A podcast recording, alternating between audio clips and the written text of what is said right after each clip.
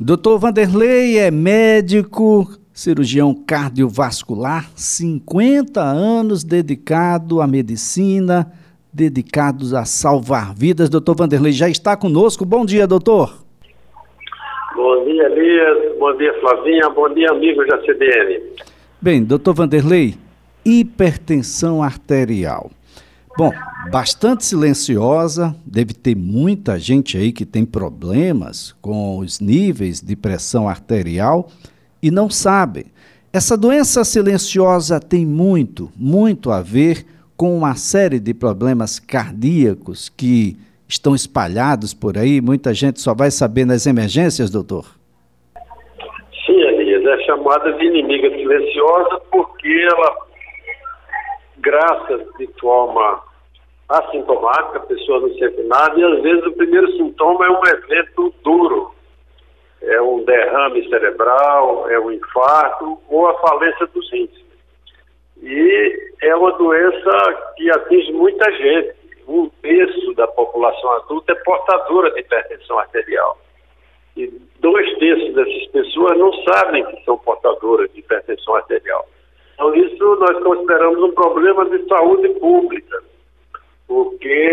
evita, se a gente identificar essas pessoas e convencê-las a mudar hábitos de vida e eventualmente tomar medicamento, nós vamos evitar muitas mortes ou pessoas que vão ficar mutiladas e que vão, além do problema médico e humano, né, vão para a Previdência Social, que é um gigantesco problema que o país enfrenta né, para pagar essa conta da Previdência Social. Agora, o que é que tem acontecido com a população, doutor? O, o, o que é que de fato causa a hipertensão e por que tanta gente está acometida pelo problema? A hipertensão arterial tem um componente genético, quem não tem esse componente genético não vai ser hipertenso, e tem os chamados gatilhos. É, o uso do sal, isso já está demonstrado. Pessoas que vivem em locais remotos, que não têm contato com sal, não são hipertensas e passam a ser quando elas passam a consumir produtos que ou usar o sal diretamente na comida. Né?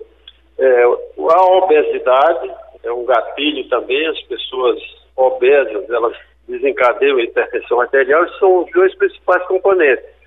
E em relação ao sal, uma providência que as pessoas podem tomar, que é simples, é evitar o consumo de alimentos industrializados. Esses alimentos, um dos componentes, um dos conservantes é o sal. É, fazendo isso, a gente reduz muito é, os portadores de hipertensão arterial. Agora, doutor, ah, nós temos aí uma pressão arterial que é dita ou chamada a pressão normal, quando é que a gente pode dizer que de fato a gente tem essa pressão normalizada e quando é que ela é um problema? Olha, o slogan da Sociedade Brasileira de Cardiologia é sou 12 por 8. Então esse é o padrão considerado normal, porque atinge a maioria das pessoas.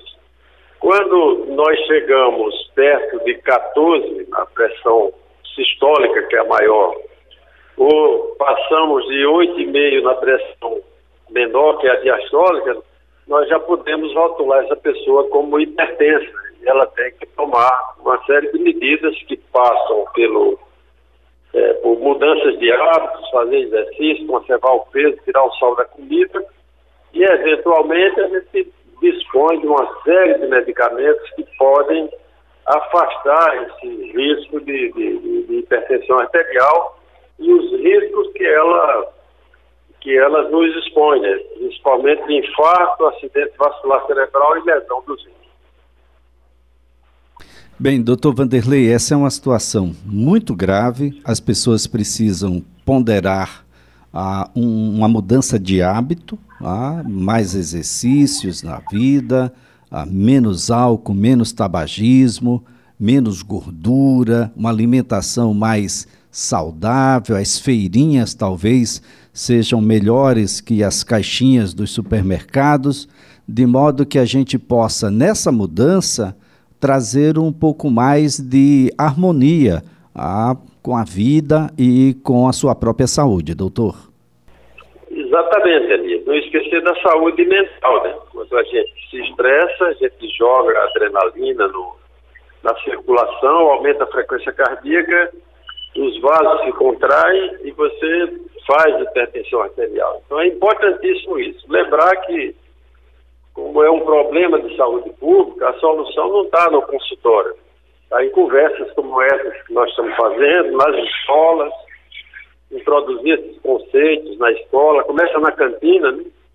para que esse jovem ele não se torne obeso, ele não consuma é, comidas muito calóricas e com muito sal desde a infância, né?